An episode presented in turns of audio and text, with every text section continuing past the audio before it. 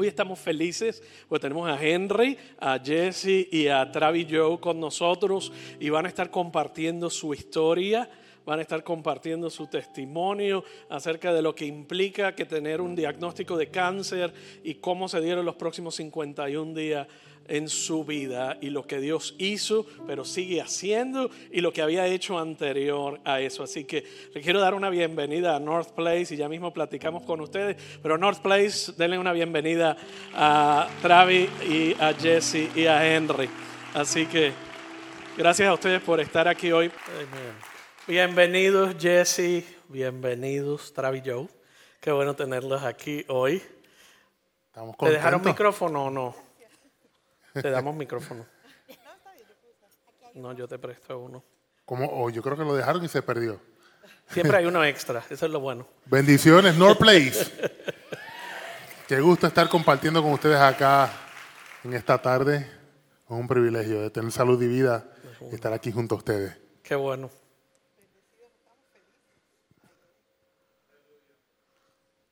Ahora sí, sí, ahora sí. Súper felices de estar aquí con ustedes esta tarde. Gracias por tenernos. Tremenda iglesia, hermosa. Desde que entramos por ahí, desde el estacionamiento, la, la cara de los latinos, ¿verdad? Es como tan hermosa, tan siempre felices. Así que súper felices de estar aquí. Gracias por tenernos. Un honor para Nair y para mí poder tenerles aquí hoy y, que estemos compartiendo de verdad en familia. Quisimos tener esta oportunidad de hacerlo como una conversación. Una de las cosas que en la medida si no conoces a Travis y a Jesse, te vas a dar cuenta que son personas con un corazón gigante, un corazón humilde, muy, muy talentosos, no solamente en la parte artística, sino en la forma como hacen las cosas. Pero una de las cosas que les caracteriza es su humildad su humildad y su capacidad conversacional de, de, que te sientas como si estuvieras en tu casa. Así que no podíamos tenerlos en casa, pero sí los pudimos invitar a ellos aquí, pues no cabrían todos. Así que esto es lo más cercano de una conversación en familia. De una conversación a media tarde, eh, pretenda que tiene una tacita de café y no se quede dormido, pero vamos a escuchar acerca de la jornada de, no solamente de Travis, porque esto, esto afectó a toda la familia, en especial a Jesse, y fue algo inesperado, no lo esperaban. Tuviste una lucha con el cáncer y no sé si conoces tu, su historia, pero hoy vas a escuchar acerca de ella. Y esta es una historia que pues toca a mucha gente. El hecho de que hay una crisis a nivel mundial con tantos tipos de cáncer, eh, yo sé que las palabras que ustedes van a compartir hoy van a ser de aliento como lo han sido para mí, eh, tanto al escucharles hablar a través de las redes sociales y, al, leer su libro también, que se convirtió en, yo creo, un amigo. Eh, es como un amigo y, y, algo que te da no solamente paz, sino es como un manual. Y yo quiero que hablemos un poco de eso, pero Nair, cuéntanos. Eh, hay que prepararnos porque hoy vamos a tener una inyección de fe. Amen. ¿Cuántos están listos? Amen. Yo estoy lista, ¿verdad? Dice la palabra que si nosotros le pedimos una nueva medida de fe a nuestro Dios, Él no las da. Y esta mañana yo me levanté con la expectativa porque la historia y el testimonio de estos amigos que tenemos acá va a inyectar. Es, una, es la forma en que Dios usa para aumentar mi fe y aumentar la tuya. Me alegro que estén aquí con nosotros. Bienvenidos. No, muchas gracias. Estamos contentos y felices de tener esta oportunidad que el Señor nos regala de, de compartir nuestra historia y las grandes cosas que Dios ha hecho en nuestra vida. Amen. De verdad que Dios ha sido fiel con nosotros y seguirá siendo fiel con cada uno de ustedes también. Es bien importante que usted prepare su corazón para escuchar lo que el Señor ha puesto en nuestro corazón para hablar esta linda casa. Cuéntanos de entrada, ¿cómo empezó todo esto? Todo comenzó en el año 2019. En el año 2019, cuando estaba trabajando algunas cosas del ministerio, me sentía un poco frustrado por algunas cosas que no estaban ocurriendo como yo esperaba dentro de lo que es el ministerio. Jesse en ese momento se encontraba en la cocina de, de, nuestra casa lavando los platos y yo me le acerco al counter y le cuento a Jesse todo lo que yo estoy, las frustraciones con lo que estoy luchando. Y en una de las, de, de, todo lo que estábamos hablando, Jesse me dice, ¿tú nunca has pensado en decirle a Dios, vamos a hacer las cosas a tu manera? Y, realmente en ese momento yo la miré y no le dije nada, pero en ese momento me quedé pensando y le dije, wow, señores, ya tienes razón. Yo nunca te he dicho que vamos a hacer las cosas a tu manera. Y en ese momento le entregué esa confianza a Dios de, de, hacer las cosas a la manera de Él, porque sabemos que a la manera de Dios siempre las cosas van a quedar mejor. Y en ese momento reflexioné y surgió una canción más adelante que se llama A tu manera, que la grabé junto a un compañero ministro que se llama Jay Khalil, está en YouTube, la pueden buscar. Y cuando la canción sale, que la ponemos en YouTube, la gente empieza a recibirla muy bien. Yo dije, wow, esto es una buena oportunidad, el Señor va a abrir puertas con esta canción para hacer una gira que se llame A tu manera, algo así. Pero poco tiempo después llega una fuerte noticia que me sorprendió mucho, nos sorprendió mucho cuando me dicen, eh, cuando mi cuerpo comenzó a cambiar. Eh, de momento, todo mi cuerpo comenzó a tener moretones en diferentes áreas, sangrado en las encías, ojos rojos. Y una amiga doctora me dice, Travi, tienes que ir urgente a sala de emergencias porque probablemente lo que tienes son plaquetas bajas. ¿Y tú te sentías bien hasta ese Físicamente me sentía bien. Pero eso me sorprendió mucho porque físicamente me sentía bien, pero mi cuerpo reflejaba otra cosa totalmente distinta. Cuando visitamos sala de emergencias, que me hacen las pruebas de sangre, efectivamente la doctora llega con cara de no muy buenas noticias y me dice, ¿Tiene, te puedo dar la- te puedo, puedo hablar en la habitación. Teníamos un amigo en la habitación y sí, no hay problema, habla. La, la doctora habla y dice, tienes una de dos enfermedades. Todavía no sabemos cuál es. O tienes VIH o tienes cáncer. Y eso cuando yo escuché cualquiera de esas dos enfermedades, yo dije, wow, ¿cuál de las dos escojo? Ninguna de las dos alternativas, ninguna era buena. Está fuerte la cosa. Ahí llegó fuertemente el, eh, el miedo a mí. Me paralicé y el miedo se apoderó de mi corazón. En ese momento, mientras la doctora estaba hablando, Jesse estaba a mi lado y yo tenía una pared de frente y en esa pared yo me quedé como mirando, hipnotizado en esa pared. Y mi bombardeo era, ¿es cierto lo que estoy escuchando? Y si era muy cierto lo que estaba viviendo. Me están diciendo o tienes VIH o tienes cáncer. Pero Dios fue tan bueno que le pone algo en el corazón a Jesse en ese momento cuando está ahí a mi, a mi lado. Al mismo tiempo que eso está pasando, igual que él siente ese miedo, pues igual lo siente uno, ¿verdad? Esto no, no puede ser real lo que uno está escuchando. Y empieza esta conversación entre Dios y yo. Digo, Señor, yo sentí como que Dios, ¿verdad? Nosotras las mujeres a veces decimos cosas que las pensamos después que las decimos, ¿verdad? Yo sentía al Señor diciendo, Jessy, ten cuidado con lo que vas a decir ahora, ¿verdad? Porque esto que vas a decir es importante y, y puede determinar ciertas cosas. Y, y empieza esta conversación con el Señor y le digo, entonces, ¿qué digo, Señor? Yo estoy, o sea, lo estoy mirando, pero estoy hablando con el Señor, ¿qué digo, Señor? Y el Señor me recuerda que hacía un tiempo atrás habíamos ido a un lugar y el Señor había dado una palabra a Travis. Y había sido una de estas palabras que muy pocas veces pasa, que son bien específicas. Y le había prometido unas cosas que aún no pasaban. Y le digo, espérate, Travis. Y saco mi celular porque lo habían grabado. Y le digo, le doy play a, la- a lo que habían dicho y le digo, tú no vas a morir. Esto suena horrible, no sé qué es, no- esto todo es nuevo, pero tú no vas a morir porque el Señor te dijo esto, esto y esto, y esto aún no ha pasado. Y si Dios da una palabra, si realmente Dios la, Dios, la da, Él no miente, el Señor no se arrepiente. Es, él, va a cumplir lo que prometió que iba a hacer en tu vida. Y yo creo que ese momento eh, fue así como muy de Dios y, y bueno, otra vez. tú- En ese momento yo me agarré de la, de la promesa. Cuando Jesse le da play y estoy escuchando, y digo, wow, sea lo que sea, no voy a morir. Voy para adelante, porque cuando Dios promete, Él cumple, Él no se arrepiente. Yo tenía eso muy claro. pues Si Dios prometió, Él va a cumplir, Él no se va a arrepentir. Sea lo que tenga, voy a pasar al otro lado. Y me agarré esa promesa.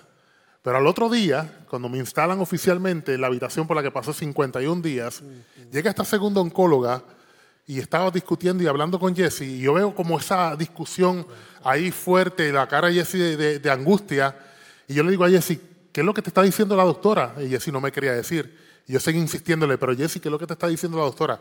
La doctora estaba hablando en inglés. El inglés y yo todavía no nos llevamos muy bien. Estamos tratando de hacer las paces ahí, pero Dios tiene que hacer algo ahí. Y en ese momento Jesse me dice, la doctora lo que está diciendo es que llegaste muy tarde. Tienes más del 95% de tu sangre contaminada con cáncer.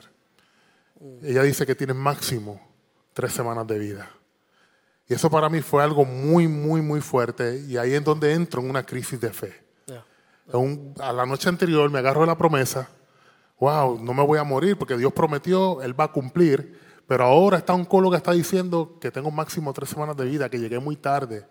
Y cuando un oncólogo habla, un doctor habla, uno humanamente piensa, ella es la que sabe, o él es el que sabe. Si él dice que me voy a morir, es que me voy a morir. Y ahí es donde entro en esa crisis de fe entro en pánico y comienzo a escudriñar mi corazón y ver cómo estaba mi corazón ante Dios para si llega el momento de partir, estar preparado, estar listo en ese momento y comienzo a escudriñar, escudriñar mi corazón en medio de esa crisis de fe que, que estoy, que estoy viviendo. Y dije, si me tengo que ir en este momento, diariamente nosotros los hijos de Dios estamos luchando para ganar la carrera que llega al reino de los cielos. Si me tengo que ir, yo acepto su perfecta voluntad. Pero si el Señor me quiere sanar, de algo tengo que aprender de este proceso para hacer de bendición a otros. En medio de eso, ¿Cómo manejaron esa tensión? ¿Verdad? La tensión de tener la crisis de fe y a la misma vez, como cristiano, decir yo tengo que creer, pero estar escuchando a la oncóloga, pero la naturaleza de uno le da temor o quiere llorar. Jessy, ¿cómo, cómo tú hiciste? Yo, bueno, ahí entra la oración. Yo creo que en mi caso, cuando a mí me dan eh, esa noticia a las tres semanas, número uno, siempre digo, ¿por qué la doctora no me dijo siéntate? ¿verdad? Ella me lo dice así como que de pie. Wow. Y yo estoy tratando de procesar todo esto. Ah, lo primero que vino a mi corazón fue culpa. Y, y culpa porque semanas atrás, Travi y yo habíamos tenido una discusión, no sé si aquí los matrimonios no discuten, pero el de nosotros discute de vez en cuando. Eh, y habíamos tenido una discusión porque esa mañana yo me levanté como que con ganas de no ayudar a nadie. Viste que uno a veces tiene ganas de no cooperar, de no ayudar, de ser difícil. Y esa mañana Travi me pide un favor y yo le dije que no, así porque no me daba la gana, porque no quería hacerlo. Entonces, estamos en esta conversación y, y Travi me dice, de la nada, nunca me había dicho estas palabras, me dice, ¿sabes qué, Jessy? Tú nunca das la milla extra. Y a mí eso me dolió. Uno, porque yo sí daba la milla extra, solo que no le hice ese favor que me pidió. Pero dos, fue como que así tú piensas de mí, que yo no, ¿verdad? No, no doy la milla extra. Y en ese momento, cuando me dicen, tu esposo tiene máximo tres semanas de vida, ¿qué ustedes creen que yo pensé? Jesse, tú nunca das la milla extra, debiste de hacerle el favor que te pidió.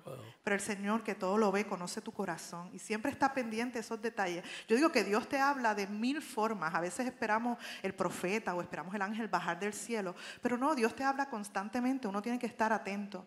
Y en eso, eh, unos días después me llevan un regalito, una, una, ¿sabes los chicles? De la marca Extra. Esta persona no me conocía, era una completa extraña, y eh, eh, esta persona me lleva estos chicles con una nota que dice, gracias por siempre dar la milla extra. y yo digo, eso solo lo hace Dios, ¿verdad?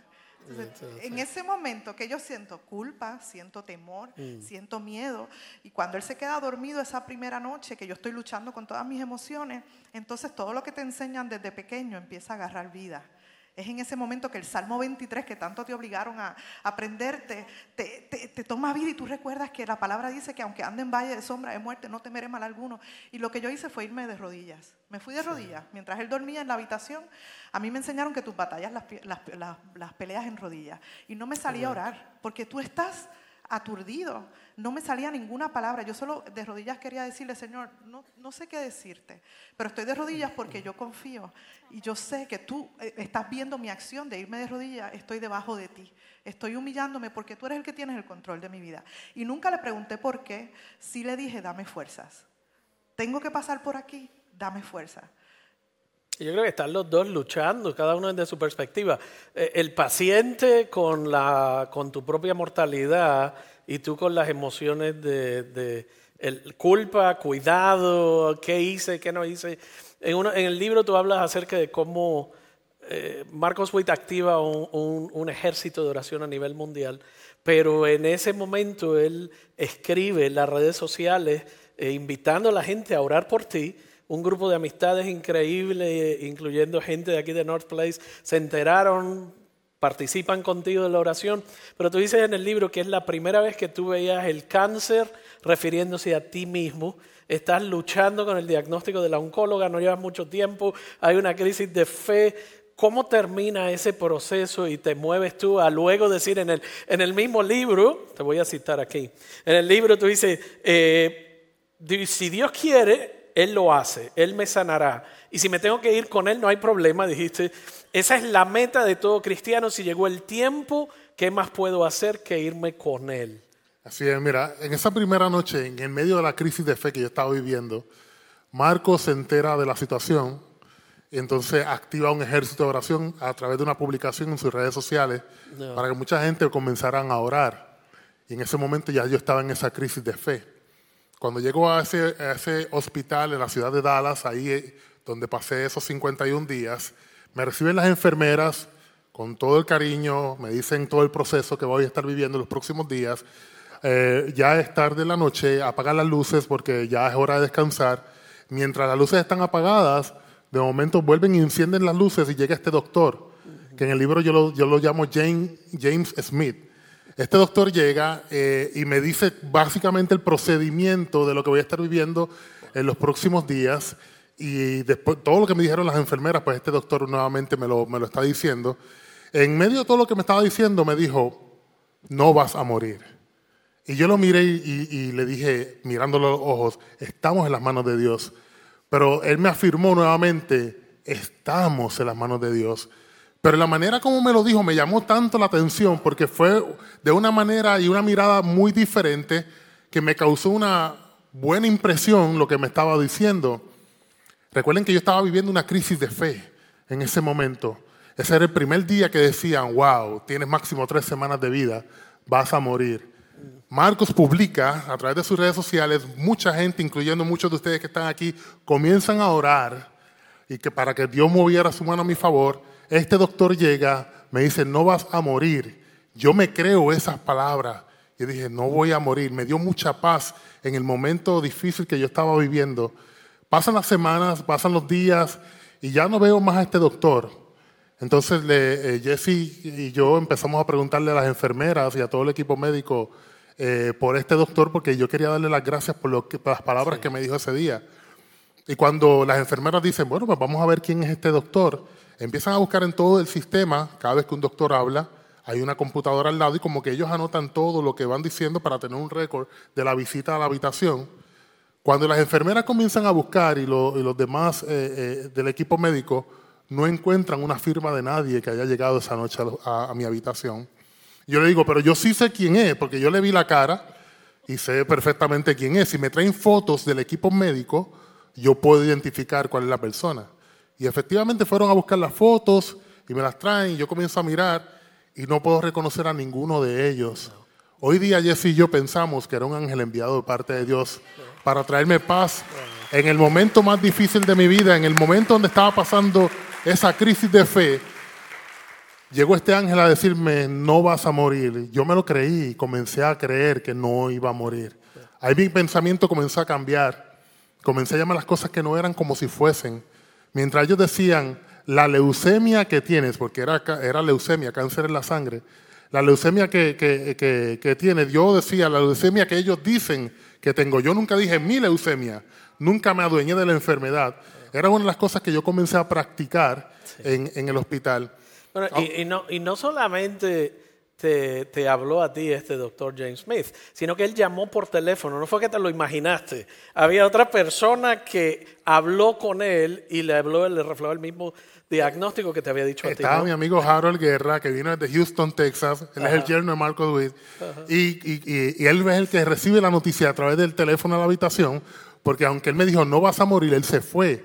Pero como a las tres y pico de la mañana, él, él, él llama a la habitación pero con, con, se escuchaba un poco la alegría en la voz de él y yo veo que Harold comienza a llorar y Harold no, no, no, no podía creer lo que estaba escuchando y se sienta, después que, que cuelga el teléfono, yo me quedé ahí esperando que terminara de llorar así.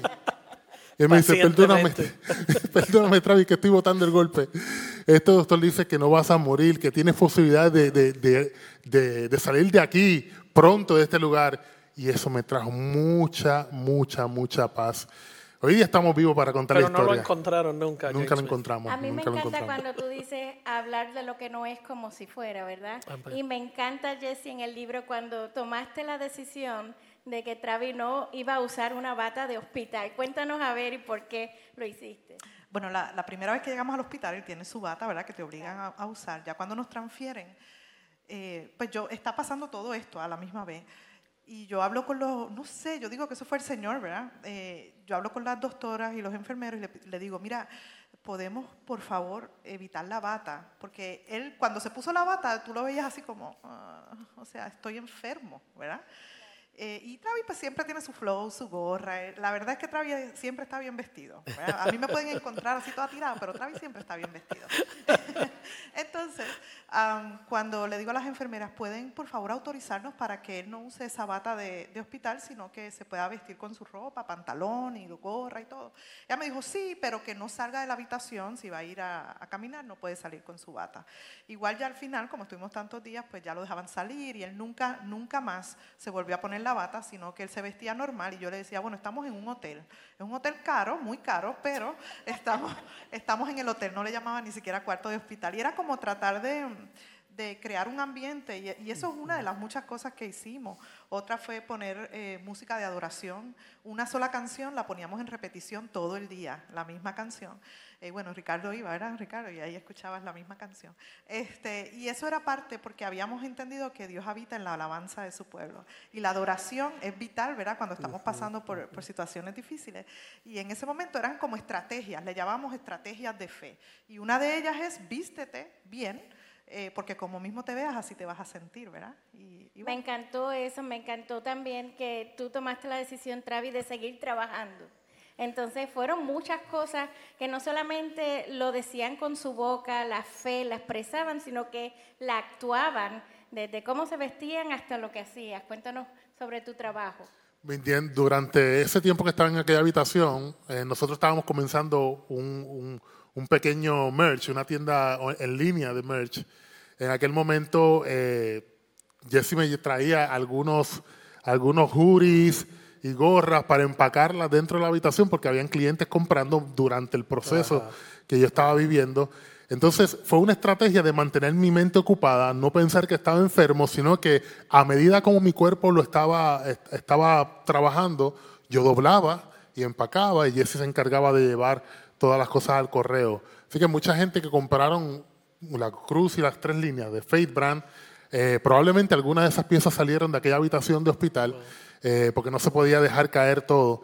Pero era algo, era algo estratégico de mantener la mente ocupada en medio del proceso que estaba viviendo, no creer que estaba enfermo, llamar las cosas que no, que no eran como si fuesen, aunque todo se veía supuestamente mal, los números estaban muy bajos, yo decía, estoy bien, todo está bajo control, estamos en victoria.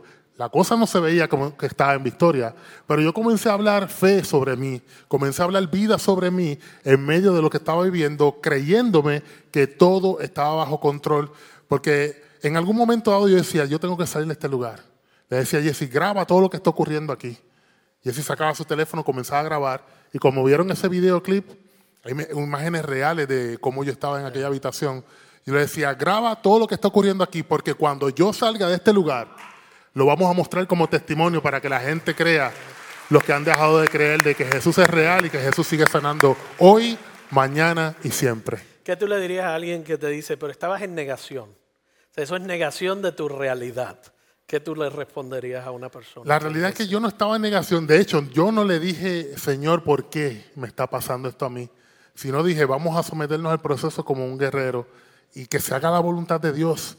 Yo no estaba en negación, sino que yo estaba practicando lo que un día, lo que siempre he estado predicando, que es fe, creyendo. ejercitando tu fe, poniendo acción. Era fe, fe y acción, ¿verdad? La fe sin obra es muerta. Y estabas proclamando la palabra, declarándola, eh, siguiendo el- el- el- lo que te daban los médicos, ¿no? El tratamiento, eh, los juguitos verdes de Jesse con los aceites. Entonces, eh, todo lo bueno viene de Dios. No fue que dijiste voy a dejar el tratamiento médico y voy a seguir mi camino. No, yo me sometí al proceso porque Ajá.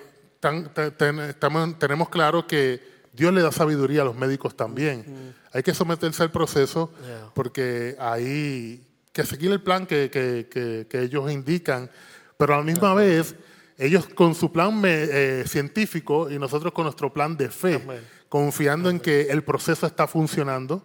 Yo me sometí a las, a las quimioterapias eh, y el milagro está es que mi, mi cuerpo no fue comprometido, ninguno de los órganos fueron comprometidos durante ese tiempo de, de quimioterapias y Dios le dio sabiduría a los médicos para que funcionara. Algo que me sorprendió mucho de Jesse fue que durante ese proceso Jesse estaba muy pendiente a lo que los médicos me daban, las pastillas que me daban, tenía quimioterapias continuamente, en la mañana, mediodía, luego en la noche, a través de pastillas y una máquina conectada todo el tiempo. Eh, pero Jessie estaba bien pendiente cuando ella sentía, cuando yo, ella veía que yo estaba incómodo por algo, eh, que las pastillas no me estaban haciendo bien, y decía, hey, esto no está funcionando. Y hablaba con los médicos y cambiaban el tratamiento, parte del tratamiento, y ha- había una pizarra con todas las medicinas que me tenían que dar, y algunas enfermeras venían. A esto le toca ahora, ¿verdad? Esto le toca. Y Jessie estaba bien pendiente en ese, en ese proceso. Jessie eh, ahí se graduó como parte de una gen- La de las milla enfermeras. extra, pero como 10 veces. Ahí es donde me La milla demostró extra, la milla extra. que sí ella daba más allá de la milla extra. Mucho más allá de la Fue algo muy bonito lo que vivimos allí. En, No hay en- contradicción en vivir tu fe y también trabajar con la ciencia y el don que Dios les ha dado. Tú llamas el libro 51 días, el regalo del cáncer. Podría parecer eh, contradictorio. ¿Por qué ese título? Mira, los 51 días fueron los 51 días que vivimos en, aqu- en aquella habitación, eh, que estuvimos experimentando muchas cosas sobrenaturales, porque esto solamente, lo que estoy contando es solamente un poquito de lo que vivimos que está plasmado en el libro.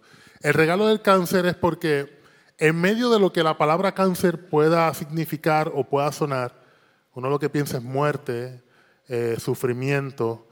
eh, yo tuve que atesorar las cosas bonitas que el cáncer me trajo. Y una de esas cosas fue el reencuentro con mi papá. Wow. Desde los ocho años mi papá y yo no nos relacionábamos, no había un contacto cercano. A la vez que se entera a través de las redes sociales, porque fue algo que trascendió, que se entera que su hijo, Travis Joe, tiene cáncer, comienza esa búsqueda de parte de mi papá. Mi papá vive en República Dominicana. Tengo dos hermanas también en República Dominicana. Ellas comienzan a buscarme, mi papá comienza a buscar, mi papá no es cristiano, es inconverso.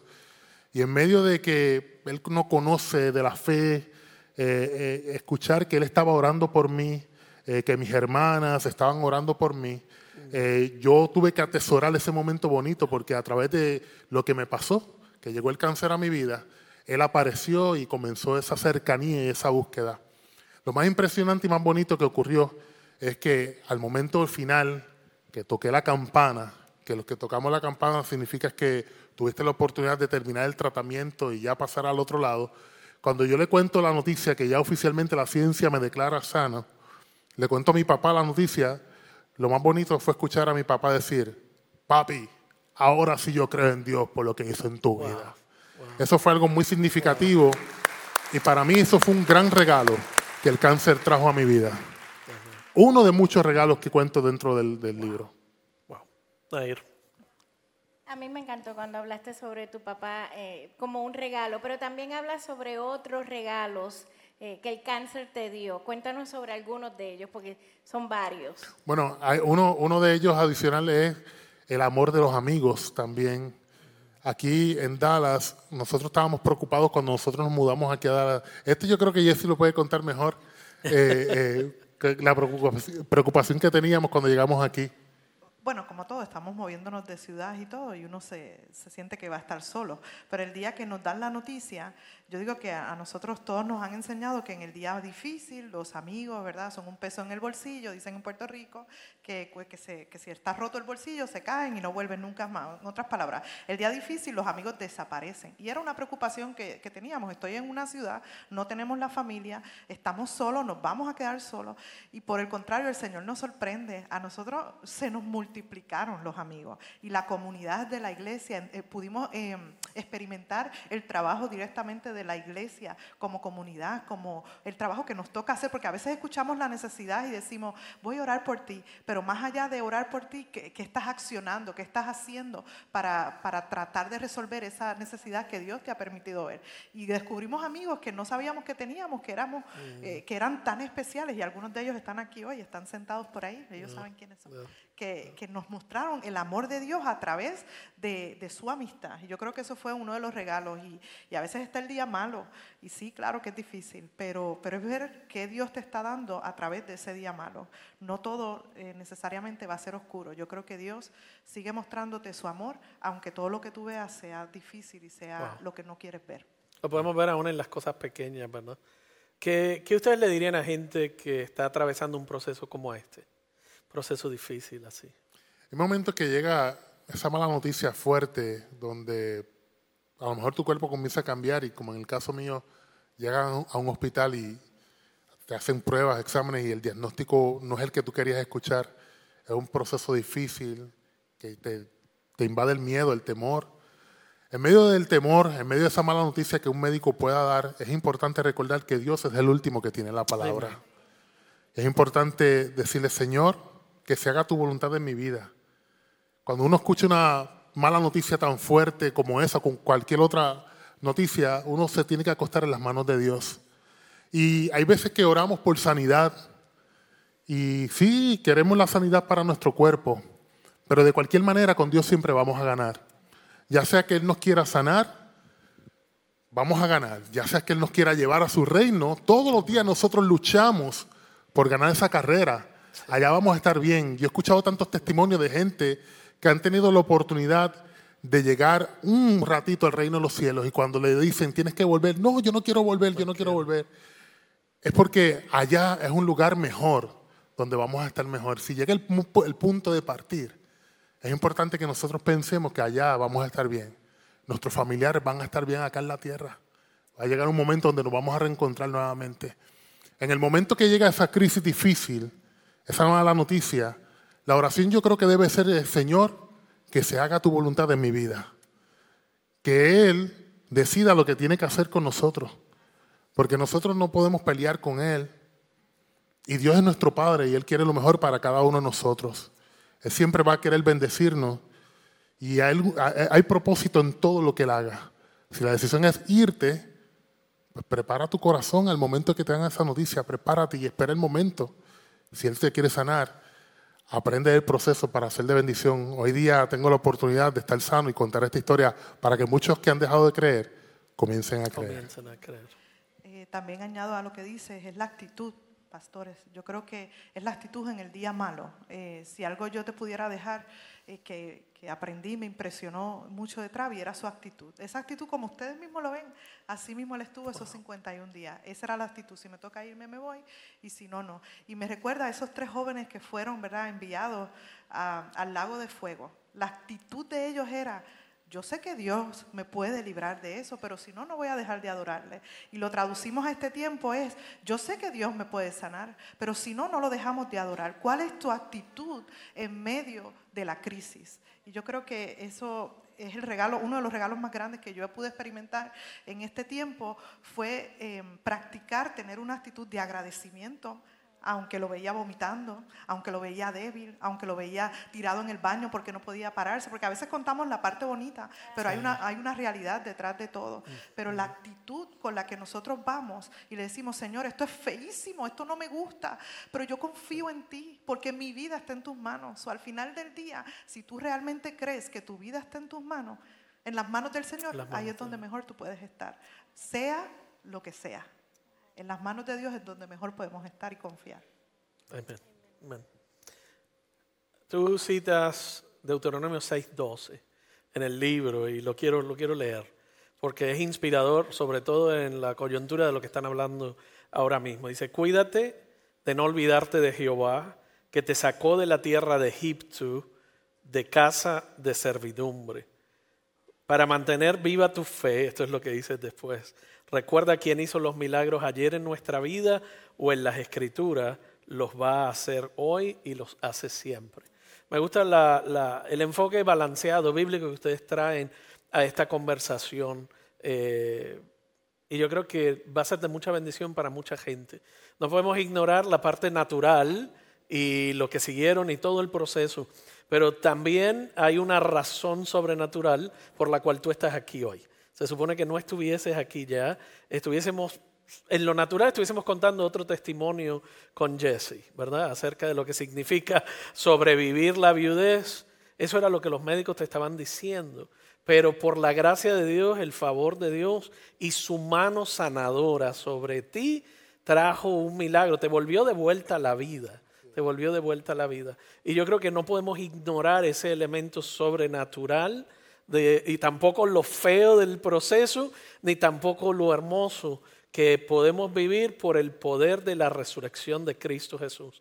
La semana pasada hablábamos acerca de, cómo dejó la tumba vacía. Contigo dejó la tumba vacía en ese sentido. Eh, no la tuviste que ocupar, Pero me gusta lo que tú decías, igual que Pablo. Me apremia estar en el cielo, pero si me deja aquí también voy a hacer su trabajo. Y hoy estamos aquí compartiendo no solamente el Evangelio y lo que verdaderamente significa a nivel espiritual y a nivel físico. Por su llaga fuimos curados, decía tu mami cuando se enteró por primera vez y te citaba ese verso.